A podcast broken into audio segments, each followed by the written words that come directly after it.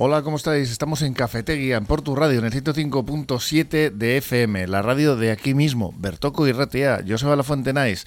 Estamos a 24 de mayo ya de 2023. En el control técnico tenemos a Josu García y en la producción a Marian Cañivano con los temas ya preparados. ¿No, Marian? Hola. Hola, Joseba. Sí, aquí estamos. Vamos a comenzar hoy hablando de la exigencia por parte del Comité de Empresa de los Trabajadores de Metro Bilbao a la dirección después de la agresión sufrida por cinco compañeros este fin de semana en, en Abando, en la mm. estación de Abando. Seguimos con lo mismo. Sí, exigen que la dirección se implique y deje de restar importancia a los problemas de seguridad que sufre la plantilla. No es la primera vez y, por desgracia, pues no va a ser la última. Las que sí parece que quedan cubiertas son las necesidades de las trabajadoras de las residencias de Vizcaya, después de que los sindicatos ELA y UGT hayan alcanzado un acuerdo para renovar su convenio con un 23% de subida salarial firmado. Está muy bien, un 23%. El sector eh, hostelero vizcaíno, por el contrario, pues eh, acaba de convocar nueve horas de paro para el próximo 1 de junio. Bueno, pues a, ver si consiguen esas subidas y esas mejoras también. Sí, todas las movilizaciones están consiguiendo lo que más o menos lo que piden, a ver si hostelería también lo consigue. Otro de nuestros temas de hoy nos lleva hasta la construcción del futuro túnel bajo la ría. Se calcula que serán 1,92 millones de metros cúbicos los que se van a extraer. En comparación, pues unos 700 campos de fútbol, que van a ser utilizados a su vez en el futuro espigón central eh, del puerto de Santurce. Y para terminar, vamos a hacerlo hablando de Guecho, porque según un nuevo informe del INE, es el quinto municipio de todo el estado donde más se vive. Son buenas noticias para los Tarras. Pues sí, sí. A ver si se nos pega algo a los de Porto. Aquí estamos enfrente de ellos, o sea que esperemos que sí. Algo, algo se pegará. Pues gracias, Marian. vamos a ir con todos estos temas ahora, pero antes eh, nos vamos con eh, la predicción meteorológica de Euskalmet con Nayara Barredo. Egunon, Nayara. Hoy seguiremos hablando de mucha nubosidad, cielo nuboso durante prácticamente toda la jornada, que durante la mañana y primeras horas de la tarde sobre todo nos puede dejar algunas precipitaciones de carácter débil, algunas lloviznas dispersas, aunque eso sí, la lluvia irá cada vez a menos con el paso de las horas. En cuanto a las temperaturas no esperamos grandes cambios, hemos comenzado la jornada con ambiente algo suave, pero debido al viento de componente norte que se dejará notar durante la jornada, las temperaturas no podrán subir mucho y nuevamente nos quedaremos en el entorno de los 17-18 grados como mucho. De cara al jueves, la nubosidad estará algo más rota. En algunos momentos la nubosidad será abundante, pero en otros se abrirán amplios claros. De cualquier forma, no descartamos todavía la lluvia. ¿eh? Durante la mañana podría lloviznar de forma puntual y a partir de la tarde y por la noche ya los chubascos podrían ser más intensos. Aumentará la inestabilidad, de modo que durante la segunda mitad del día se podrán producir algunos chubascos tormentosos. En cuanto a las temperaturas, seguimos sin grandes cambios y el viento seguirá soplando de componente norte.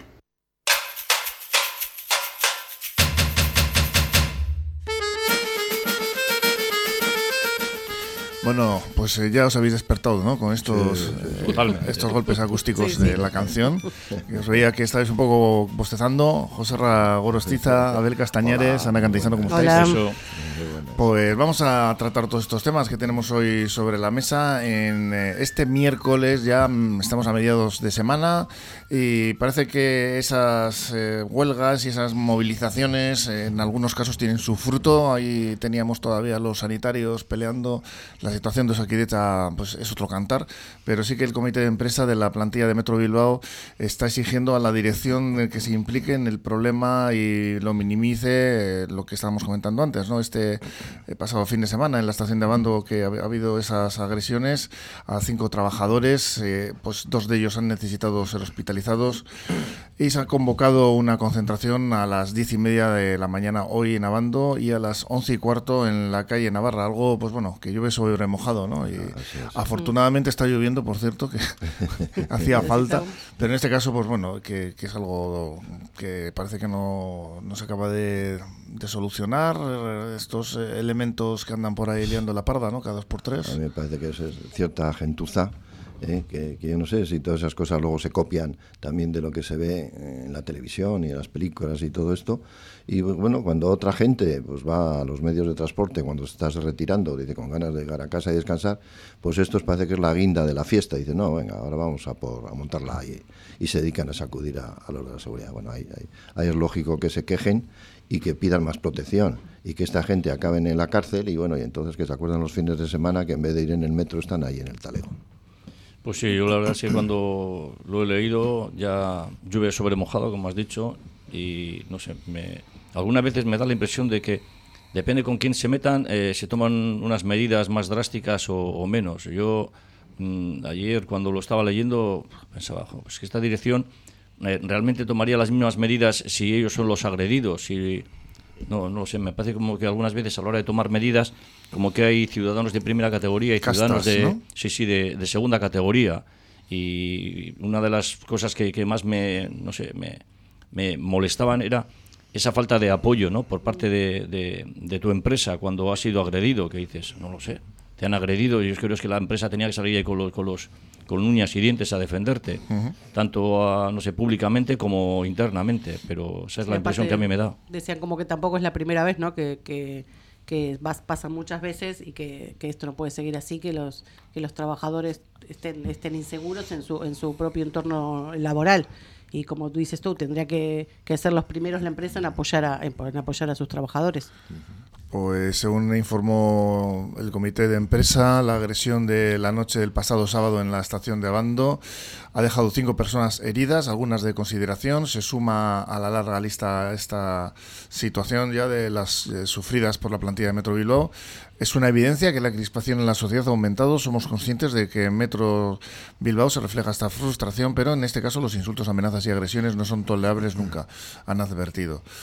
Mm, desde el comité de empresa han denunciado esta situación y han hecho pues ese llamamiento para buscar soluciones urgentes ante este grave problema. No sé, yo recuerdo que cuando no había metro, que había tren, era, era habitual la colada, ya sabéis, no sonara, ¿no? Vamos, de, vamos de colada. Eh, el, el, revisor era vigilado para ver cuándo venía para escapar por, el, por un eh, vagón y irse por el otro, esas cosas se han hecho. Sí, sí, sí. Pero, no sé, este, este asunto de pegar ya al revisor, yo no recuerdo que, sí, pero pasara antes, ¿no? Pero yo muchas veces lo comento en la cuadrilla, antes hacías algo malo y te la envainabas. Ahora no, haces algo malo y vas eh, incluso más, más, no sé, vas hacia adelante, o sea, es una huida hacia adelante me llama la, atención un revisor, me, la, no sé, me la envaino o me bajo del tren o pido disculpas. Ahora no, no, ahora lo agredo y voy todavía más, más, más adelante. Es algo que, que en algunos aspectos ha, cambiado la vida. Y eso con los chavales, con todo. Antes le llamaba la atención a uno, agachaba la cabeza. Ahora te, vamos, se te enfrenta. Mm. Y, esos chavales cuando crecen, pues se te enfrentan ya de una forma mucho más peligrosa. sí, sí, la verdad es, es, lo que decías tú. Yo se va de, de, la colada, pero es que eso es un tema mucho más light, vamos a decir, ¿no? Yo, yo yendo que soy mayor, poco tiro para atrás, cuando había tranvía en Portugalete, chavales, yo no, eh, un chavalito, ¿no? Había chavales que se sentaban ahí en el, en el tope, ¿no? Y, ah, y a enredar, ¿no? Pues era igual andar 100 metros o 200 y bueno, y se tiraban, pero ya estaban allí, llevaban arena, los, los que conducían les tiraban arena. Pues esa, esas son jugadillas de no sé qué. pero, chiquilladas. Chiquilladas, y lo de la colada, pues bueno, pues oye, pues encima si no tienes que pagar, pues bien, pero esto, esto ya son palabras mayores, ¿no? No se me cuentas. Sí, aparte en el metro eh, no sé qué, o sea, como que tampoco es policía, eh, ¿no? Es como que los trabajadores del metro tampoco tienen, claro, tienen capacidad, Claro, ¿no? tienen como están en esa línea que no saben hasta dónde, ¿no? Pueden pueden llegar y creo que también la gente, o en este caso estos individuos eh, saben que que no que como que tienen pueden agredirles y los otros capaz no pueden defenderse, es como que no, como que creo que también va por ese lado. Había un poco de miedo y respeto a esas personas y luego había miedo y respeto a lo que te pudieran decir en casa. Y no lo sé si esas cosas han desaparecido un poquito. Tú lo que has comentado tú y sobre todo la enseñanza, tú, lo, has, vivido bastante Eso es, no sé, eh, yo a mí me pillaban de colada y bueno, ya primero tenía miedo al revisor y un respeto hacia, no sé, hacia, hacia él. Y luego también, pues si eso trascendía en casa, pues luego ya el miedo y la, y el respeto era por partida doble. Normalmente no solía llegar a tanto, ¿no? no, esas cosas no llegaban hasta casa por, por la cuenta que nos tenía, porque yo sí recuerdo que alguna vez ya hemos ido a, Bilbao ahí, ahí, pasando de un vagón a otro, porque yo que sé, querías, igual tenías, eh, yo que sé, 10 euros y querías ahí tenerlos para utilizarlos para otra cosa y si, no arriesgabas. alguna vecina o vecino que se llevaba, ¿no? No, no, eso fijo, fijo. Pues he visto a tu hijo... ¿eh? yo me acuerdo la primera vez en mi vida que, que, que eché un cigarro detrás de la tapia de San Pedro, en unas fiestas de San Pedro, y, recuerdo que, no sé, tenía 13, 14 años, que nos, no sé, nos tocó una tómbola, celtas emboquillados. Y yo siempre recuerdo que me dice un señor. de Dios, qué malos eran. me decía un señor detrás de la tapia y dice: Se lo voy a decir a tus padres y tal. Yo estuve igual un mes preocupado y seguro que ese señor ni me conocía. Pero yo estuve un mes.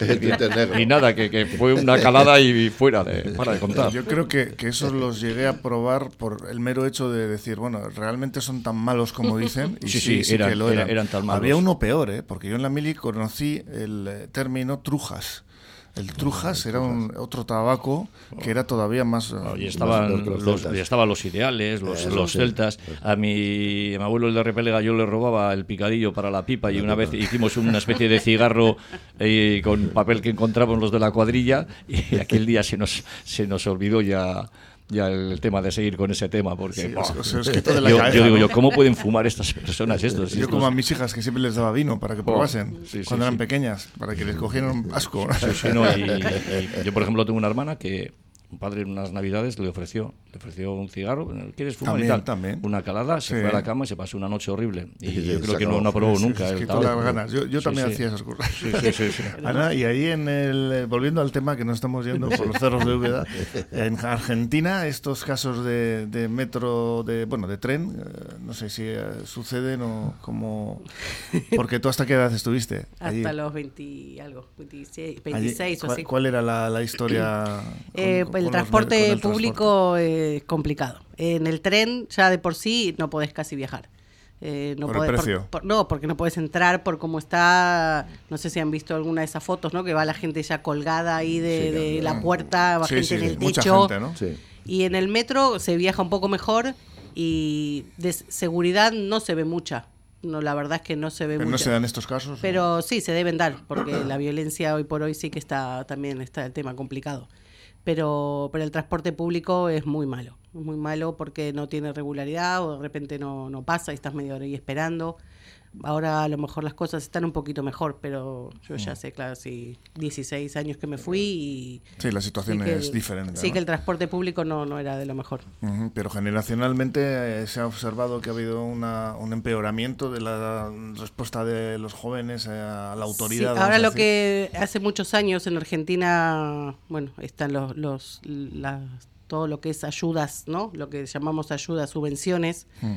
Y claro, y la gente vive mucho de eso y no trabaja, entonces se dedican a hacer lo que no tienen que hacer. Y creo que, que hay muchas generaciones ya que no trabajan, o sea, que igual van por la cuarta, quinta generación que vive de subsidios y ayudas. Entonces, eh, ese tema sí que estaba muy complicado porque, claro, si al final eh, trabaja el 20% de la población para mantener a todos los demás, eh, como decían ahí, la crispación ya de la gente no sé, eso, entre que la economía está mal, eh, la gente no trabaja, eh, estás manteniendo un montón de personas, tres, cuatro que trabajan, no sé, cada, yo cada vez que hablo con la gente ahí, eh, están peor. Pues vamos a ver si mejora esa situación ¿eh? en tu país de origen, Ana. Vamos a seguir con más temas, con eh, la subida salarial. En este caso, como decíamos, hay, se consiguen cosas del 23% en este caso, que es el, uno de los puntos de acuerdo con el que se ha renovado el convenio de las residencias en Vizcaya después de 68 horas de huelga. Un acuerdo alcanzado por los... Días, días, ¿no? 68 eh, horas de, huelga tengo yo aquí apuntado. Yo creo que fueron 68 días. No, sé, me parecen pocos. Seguramente son días. Serán días. Y bueno, el caso es que se ha renovado el convenio con las residencias, con ese acuerdo con los sindicatos de la y UGT, coloca a las cerca de 5.000 trabajadoras como las mejores pagadas del Estado y en el otro lado de la balanza los sindicatos de hostelería pues que anuncian la convocatoria de nueve horas de paro, en este caso sí son nueve horas. Em, la hostelería vizcaína para el próximo 1 de junio. Esto, pues bueno, ya veremos, ¿no? Porque no sé hasta qué punto todos los hosteleros van a van a cumplir este, esta convocatoria. Pero bueno, esta es la situación de, estos dos sectores. Por un lado, buenas noticias con las residencias, con esa subida del 23% para las trabajadoras. Y sí, estamos hablando de, de dos años de conflicto y de una lucha pues larga ¿no? detrás de, buscar pues, un convenio que realmente se extiende desde 2021 a 2025 y afectará a 5.000 trabajadoras, según ha señalado el sindicato ELA. Supondrá que una gerocultora, por ejemplo, pase de 1.460 euros a 1.800 en 2025. Mm, pues bueno, una buena noticia. Sí. para la gente que lo ha peleado. Eso es. De todas formas, eh, también ayer le estamos comentando, para que te suban el 23%, que vaya, vaya mierda de sueldo que tengas que estar cobrando antes. Y luego, a mí esas informaciones de que ahora van a ser las que más van a cobrar del Estado, me parece algunas veces como mensajes un poco insultantes, ¿no? comparaciones como diciendo, ¿qué quieres decir? Que ahora van a ser unas privilegiadas, aunque sigan cobrando o sea, una cantidad con la que no se puede vivir. Se ha hecho esa comparación en algunos medios. Sí, a mí no es muy. A mí no me parece para nada acertada, o sea, por parte de los medios, ¿eh? incluso. O sea, es como decir, bueno, ahora no os quejéis que sois las que más vais a cobrar, que estáis cobrando mil euros al, mes. Y también cinco mil. Cinco mil se beneficiarán y no sabemos todas las que no se beneficiarán.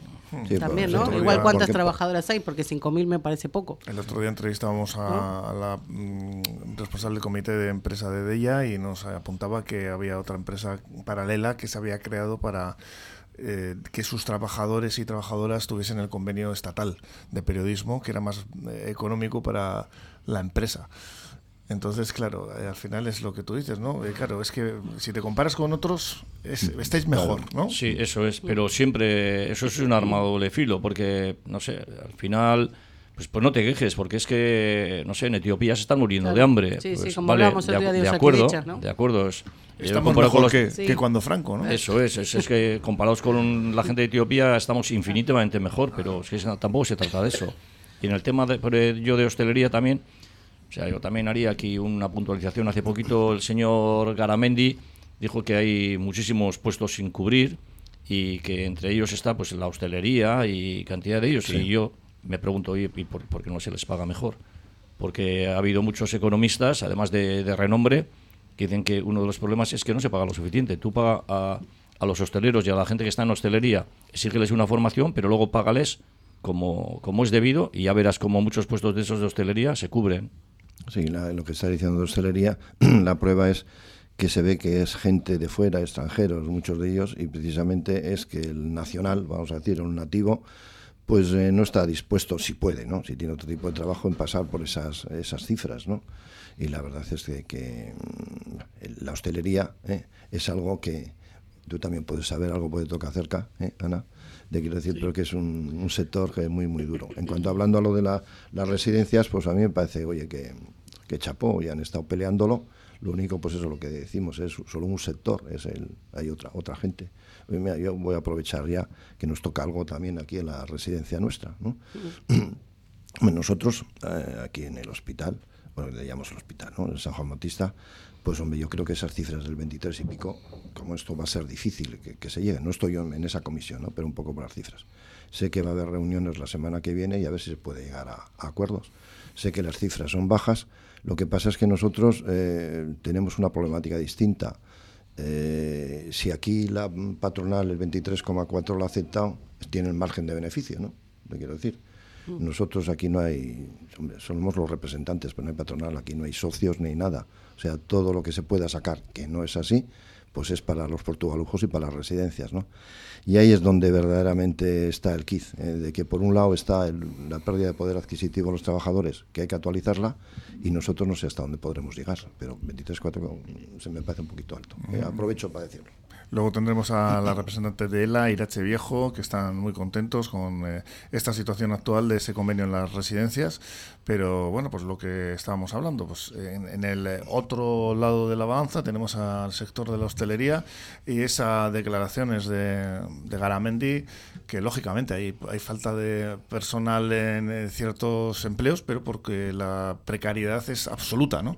Entonces, bueno, pues yo le animo a que, pues, eh, si tiene familias, amigos, eh, que les eh, anime a, probar en este sector, estos sectores en los que él está diciendo que, que existe falta de, de trabajadores porque, bueno, pues el motivo está clarísimo, ¿no? El motivo es la precariedad, ¿no? Eso es. Yo conozco gente que no libra ningún día, que no sabe cuándo puede coger o sea, el día libre de la semana para estar con la familia, no tienen estabilidad, tienen que tragar con todo lo que hay, con sueldos encima bajísimos. Algunas veces se les hacen unos contratos eh, que no corresponden a las horas que trabajan, se lo pagan luego aparte, y etcétera, etcétera, etcétera. Sin embargo, hay, hay eh, sectores en hostelería, sobre todo de, de nivel alto, en los que sí me consta que se les está pagando bien eh, que se les paga como, como es debido, que tienen sus días, pero los de, los de la zona de abajo, pues no, estos algunas veces trabajan sin, sin horario. Sin... Sí, a veces más que el sueldo también es los horarios, ¿no? Mi marido, por ejemplo, se levanta casi a las tres y media de la mañana para ir a trabajar al bar para, para poder tener, ¿no? A las 8 cuando abre el bar, los pinchos y todo. Y en los 10 años que lleva mi hijo, domingos habrá pasado con él cuatro y porque se los tuvo que pedir al jefe, o el jefe se los da lógicamente, pero claro, al final sábado y domingo es cuando más trabajan, por las rabas, por, ¿no? por toda esa... Y a, y a lo mejor sí es un sector que, que, necesitaría que necesitaría otra regulación, porque es como decimos, eh, ¿el supermercado abre los domingos? No. Entonces, si el bar abre los domingos para que la gente podamos ¿no? tener nuestro ocio y nuestras cosas, ser más, más reconocido, ¿no? O sea, también en, los horarios es un sector malo. Ahí en eso estoy de acuerdo con lo que estáis diciendo, pero es curioso que la, lo que dice, lo que dijo hace unos días este Antonio Garamendi, ¿no? Claro, si me permites un inciso, un personaje con una desfachatez absoluta que cobra 400.000 euros y es el detractor de la subida del salario mínimo. Sí, sí, Vamos a dejarlo ahí. Sí, no, pero te quiero decir que, él lanza eso y claro, hay gente que lo lee de otra forma muy distinta a nosotros que lo estamos leyendo así. Y dicen, ay, bajo, tres millones y medio de parados y ahora llega el verano mm, y no va a haber trabajo. Trabajar. Claro, mm. claro, pero ahí está la segunda parte mm. que está Sí, y, es que ¿qué le vas a ofrecer a esos que están en el paro para que vayan a ese puesto de trabajo, no? Siempre poniendo el acento en donde les interesa a algunos. sí, sí, claro, lee, la película. ¿eh? Eso, es. Pues bueno, no, 400.000 euros al año cobra el personaje este. Vamos a hacer una pequeña paradita aquí en Cafetería y volvemos enseguida. Perfumería Náyade es cosmética de confianza. Llevamos muchos años dedicados a los cuidados más personales, ayudando con los mejores consejos a cada mujer. En la avenida Ávaro 14 de Portugalete, Perfumería Náyade, complementos, cosmética y salón de belleza. Carnicería Sandra en Portugalete con su buena cocina casera para llevar. Menú del día, cordero y cabrito asados todos los días, carne de Ávila certificada. Carnicería Sandra, frente a la entrada de metro de Carlos VII, teléfono 944-629-572. Llámanos y pruébanos. ¿No lo conoces? Mucho más famoso e internacional que el huevo de Colón. El huevo con bechamel de Café Siglo XX. Café Siglo XX, un clásico en Portugalete, con amplia terraza y exquisitos pinchos caseros. Es además el lugar perfecto para disfrutar de un buen café junto a la ría. El siglo, el sabor jarrillero de lo auténtico.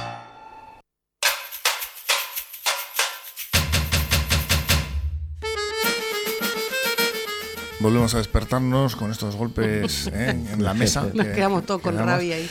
Eh, sí, la verdad es que el tema del que estamos hablando pues eh, nos enerva, ¿no? Cuando tenemos a ciertos personajes cobrando sueldos de medio millón de euros al año prácticamente y diciéndonos lo que hay que cobrar y que hay que trabajar más en esto y el otro, pues hombre, pues eh, mm, prácticamente nos están tomando un poco por tontos, ¿no? Vamos a continuar con más temas porque de esto podremos hablar en más ocasiones. Vamos a ver qué pasa con, esa convocatoria de, de, pues eso, de la, de la hostelería para llegar a, bueno, pues eh, mejores condiciones salariales y que su situación mejore. Pero nos vamos ahora con, con eh, otro tema, con pues ese túnel de la ría que va a necesitar la extracción, esto es como si nos dicen, nos da igual para las cifras, es una muy así, 1,92 millones de metros cúbicos de rocas, tierras y otros materiales que van a ser utilizados a su vez para rellenar pues el puerto de Santurchi, ya sabéis, el espigón central, con lo cual, pues bueno, todos contentos. Pero que, bueno, pues son, son datos ¿no? que nos dan que en un momento dado, pues nos quedamos un poco así. ¿no? Sí, siempre se hace referencia que si el, campo San Mamés, que se multiplica por no sé cuánto, que, que si dos torres equivale a 400 campos de fútbol y eso fuera, ¿no? dos torres de Iberdrola, decía una cosa así. Es como si me dan cualquier otro dato, no lo sé, te lo tienes que creer. Bueno, al final, bueno, por fin lo que sí parece que se va a hacer es el túnel, ¿no? Porque yo me acuerdo, yo llevo 47 años en este en el tema inmobiliario y cuando empecé ya se oía hablar del fluvial del amiaco. Digo, bueno, fíjate qué pasa. Bueno, parece que ahora sí lo hacen. ¿no? Sí. El túnel este es como la pista de atletismo Portugalete. Lleva pues, unos 45 años queriéndose hacer, o 50. No pues, bueno, van a poder, tenemos San Roque. ¿eh? San Roque. si no, van a poder correr por el túnel. Sí, bueno, también, Bueno, hasta, hasta que acaben todo. Primero. Yo, he hecho si series. Primero en, el túnel, van y vienen yo he hecho túnel. series en la, autopista y de, en la 8, ahí, bueno, a la altura del Mass Center, hasta que lo abrieron. Era una gozada. pues el túnel finalmente se va a construir a partir del 2024. Empiezan estas obras y una rozadora va a avanzar, ya sabéis que es la que va pues eh, abriendo paso, dos metros al día, ¿eh? con cuatro puntos de entrada a las galerías para agilizar las obras. Estos son los datos de este túnel viario que se va a construir finalmente y se va a utilizar el denominado método austríaco, que esto es, eh, pues es lo que estamos diciendo, ¿no? Eh, la rozadora va a ir comiendo el terreno a una velocidad de dos metros al día, atajando el tajo desde cuatro accesos diferentes y dos eh, por cada margen del cauce. Este subfluvial que va a descongestionar el tráfico del área metropolitana y permitir una alternativa a ese puente Rontegui tan eh, ahora mismo saturado, sobre todo en sus accesos, en eh, pues, zona de Baracaldo, pues es, muy habitual encontrarse con esas colas, ¿no? y va a crear una gran variante para enlazar con la Supersur a partir de 2028, que bueno, todavía queda, pero como decimos, en 2024 va a empezar. Tras cuatro años de obras, pues se supone que en esa fecha tendremos eh, abierto este túnel. Una infraestructura que lo componen dos túneles, uno por cada sentido de circulación, entre las actuales rotondas de Artaza en la margen derecha y la de Galindo en la izquierda, con 3,2 eh, kilómetros de longitud bajo la zona final de la ría, instalaciones de Arcelor, el canal navegable y la dársena de Lamiaco, cada galería que va a contar con dos carriles de circulación de 3,5 metros de ancho, además de otros tantos arcenes de 2,5 y 1 metro respectivamente, y una acera de 75 centímetros en cada lado. Además de los troncos centrales, también hay que construir ramales de conexión en la zona de Artaza, subterráneos y todas las galerías de evacuación. No van a ser todas las secciones iguales, en algunas los carriles se ampliarán a tres y también habrá que excavar cavernas que van a coger las bifurcaciones. Pues una obra faraónica, elegante, ¿no? de, ahí salen tantos metros cúbicos, ¿no? Sí, sí, me quedé ahí como... Oh.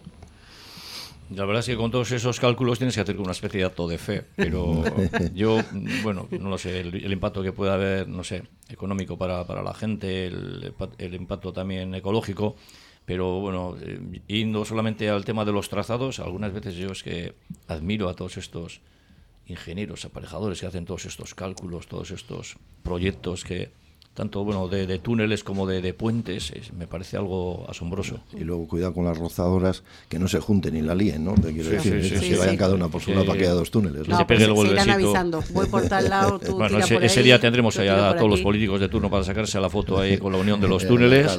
Espero que no vayan en bicicleta, no vaya a ser que alguno se caiga. ¿Vendrá el emérito también o...? Pues, no lo sé. Déjale ahí, como mucho en San Senso. Eh, Felipe no, Felipe sí, seguramente, ¿no? Pues no, no, tengo, no tengo ni idea. Pues 27 kilómetros llegan. Si vine a, dar dinero en vez de a robar, o sea, bienvenido sea. 27 kilómetros llevan eh, más o menos los eh, nórdicos de, de, túneles, que son los que tienen un poco el registro más alto, con trazados que alcanzan los 27 kilómetros también. Y se sumergen hasta 392 metros en, en, la tierra. Y Vizcaya, pues bueno, hasta ahora pues sí que hay una cierta experiencia con las rozadoras en, eh, sin emplear explosivos, con este método austriaco que ya sabéis, ¿no? Pues va, avanzando, va sosteniendo el túnel mediante bulones y cercas hinchadas en las paredes, además de utilizar hormigón proyectado. Pues parece que este sistema es seguro y siempre que se garantice que la parte superior del túnel quede al menos una roca equivalente al diámetro del mismo, entre 8 y 11 metros. Estos son los cálculos que hacen. Así que, bueno, pues eh, vamos a, ver si comienzan esas obras y, bueno, cuatro años. Ya lo comentaremos aquí cuando lo inauguren, ¿no? Mm, eso es. Yo con esto en, nada estamos pasando por debajo de la ría. Sí, ¿eh? sí, sí, porque la, cosa va vamos, a, toda velocidad. Sí, sí, no, A ver si con eso me imagino que también irán a la par haciendo también el, el puente ese que giratorio a la altura, no ah. sé si de, ah, sí, ah, por, Luchana de El puente, bueno, el puente tendrá que estar acabado ya para porque, antes. De abrir, ¿no? Porque también los peatones, también y los ciclistas también tendrán que tener alguna otra alternativa mucho más rápida. Sí, es un puente que es para peatones y, y, bicicletas. eso es. No sé si motocicletas también. Si eso ya. Vamos, sí, con idea de esos de abrir, ¿no? Eso es. si lo unen ya con los videgorris ya futuros de, de, la margen derecha y la margen izquierda, pues va, a ser una maravilla, la verdad. Eso es. El túnel va a tener, por cierto, una inclinación del 4% en ambos lados, ¿eh? a favor de la pendiente, por lo cual será necesario también extraer el agua de infiltración que va a surgir. Ahí es donde yo veo que puede ser, no sé, me, da un poco como miedo, ¿no? Eso de que entre agua. Habrá que esperar que lo inauguren una temporadita a ver si nos inunda. Así que no pasa nada. Yo, pase usted primero, que a mí me da la, risa. Pues vamos a ir teniendo más noticias sobre este túnel, el inicio de esas obras que, como decimos, será el próximo año. Pero vamos a seguir con más temas porque mm, en este caso, según un nuevo informe de la INE, el proyecto de indicadores urbanos.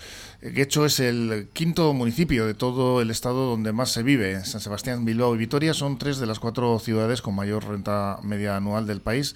84,7 años de esperanza de vida tienen los guechotarras y su media de edad supera los 49 años. Aquí también en Portugalete creo que está bastante alta. Portugalete debe ser el quinto, porque dice quinto, dijiste que hecho San Sebastián, Bilbao y Vitoria. ¿Ves? El quinto de Portugalete. La media de edad un poco alta, me parece a mí. Pero. Bueno. 48. ¿Cuánto dijiste? 48, 49. 49 hombre, la verdad pues- es que tampoco es ninguna sorpresa, ¿no? Porque siempre en los rankings de. ¿no? Armentia, el barrio más rico de Euskadi. Ah, sí, Armentia, en Vitoria, sí. Mm. Sí, hombre, yo lo que lo de hecho, pues eh, ya es. más de una vez hemos hablado de otro tipo de, cosas, ¿no? El otro día hablamos de las flores, ¿no? Ah, ¿Eh? Entonces, pues bueno, yo creo que es una gente que algunos son que han nacido en Guecho y otros, pues bueno, que se han ido a acomodar Ayer a, tuvimos, por cierto, el debate de todos los representantes políticos de Guecho, ah, que estuvo bastante movidito. Hoy, luego lo, recordaremos, tenemos a los de Estado que vienen pues bueno también a debatir entre ellos los proyectos que tienen. Pero bueno sí que de hecho sí, hemos hablado. Sí, sí no, pero que, es normal no te quiero decir que de hecho pues oye pues eh, tiene una serie de, instalaciones una serie de ingresos eh, no sé, extras. Aunque fíjate, hay municipios igual aquí de la margen izquierda que son pequeños y tienen el superpuerto, lo que sea, y pueden tener ingresos. Pero bueno, es lo que digo yo, que en Guecho hay gente que ha nacido ahí aunque también está Romo y está otros sitios, ¿no? que, es un nivel un poquito más bajo, pero que luego hay gente de otros municipios, yo me acuerdo hace muchos años era muy típico la gente que se casaba, sobre todo de Baracaldo, esa zona, algo de ese estado de Porto era menos habitual. De Santurce prácticamente poca gente pasaba a, a de Porto algo, y de ese estado y Baracaldo bastante. Entonces te quiero decir que son pues quechotarras eh, adheridos, ¿no? sí, yo la verdad es que el tema de, de, pues eso, si vives bien al final vives más. Yo, yo creo que eso es algo de, como de perogrullo, ¿no? Mm. y, bueno, lo de la media edad, no lo sé. Yo creo que en el barrio donde yo vivía, ahí en Repelega, yo creo que les batíamos, ¿eh? porque mucha gente se ha, se ha muerto con noventa y tantos. Pero igual es una especie de como de microclima. Pero, pero bueno, está claro. A ver, está, está, la zona de Abando, la zona de Deusto, de Armentia, que hemos Dentro de poco es el Reper Rock, por cierto. Pues sí, el día de... Bueno, siempre suele ser, coincide una semana antes de las fiestas de San Cristóbal, que son el día 8, pues el Reper Rock pues posiblemente sea el del 3 y 4 o así. Después de la guía, ¿no? Seguido. ¿eh? sí, sí, suele ser ahí todo ahí todo seguido sí sí ahí incluso creo que ya está el cartel y los grupos participantes yo No, no, los conozco pero ya, ya, están todos cuando yo vine en el, en el 2006 em, bueno, mi hermano estaba de novio con una chica ahí de, las arenas, ¿no?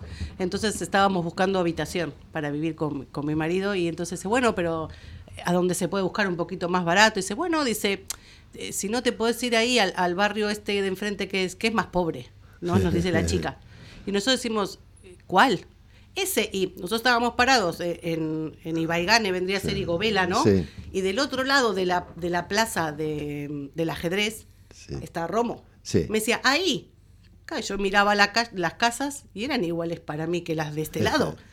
Yo aparte, sea, claro, para mí era todo nuevo, todo súper bonito.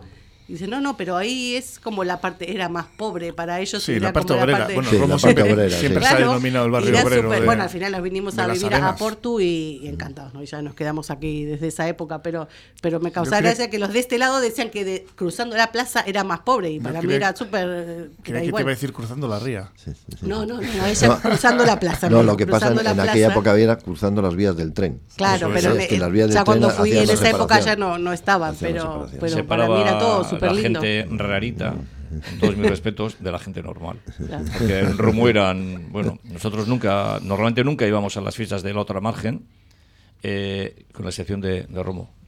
Sí, sí, íbamos a la cuadrilla allí a las fiestas de Romo porque... Eran fiestas populares. Sí, sí, muy Sí. majas, muy majas. Sí, sí.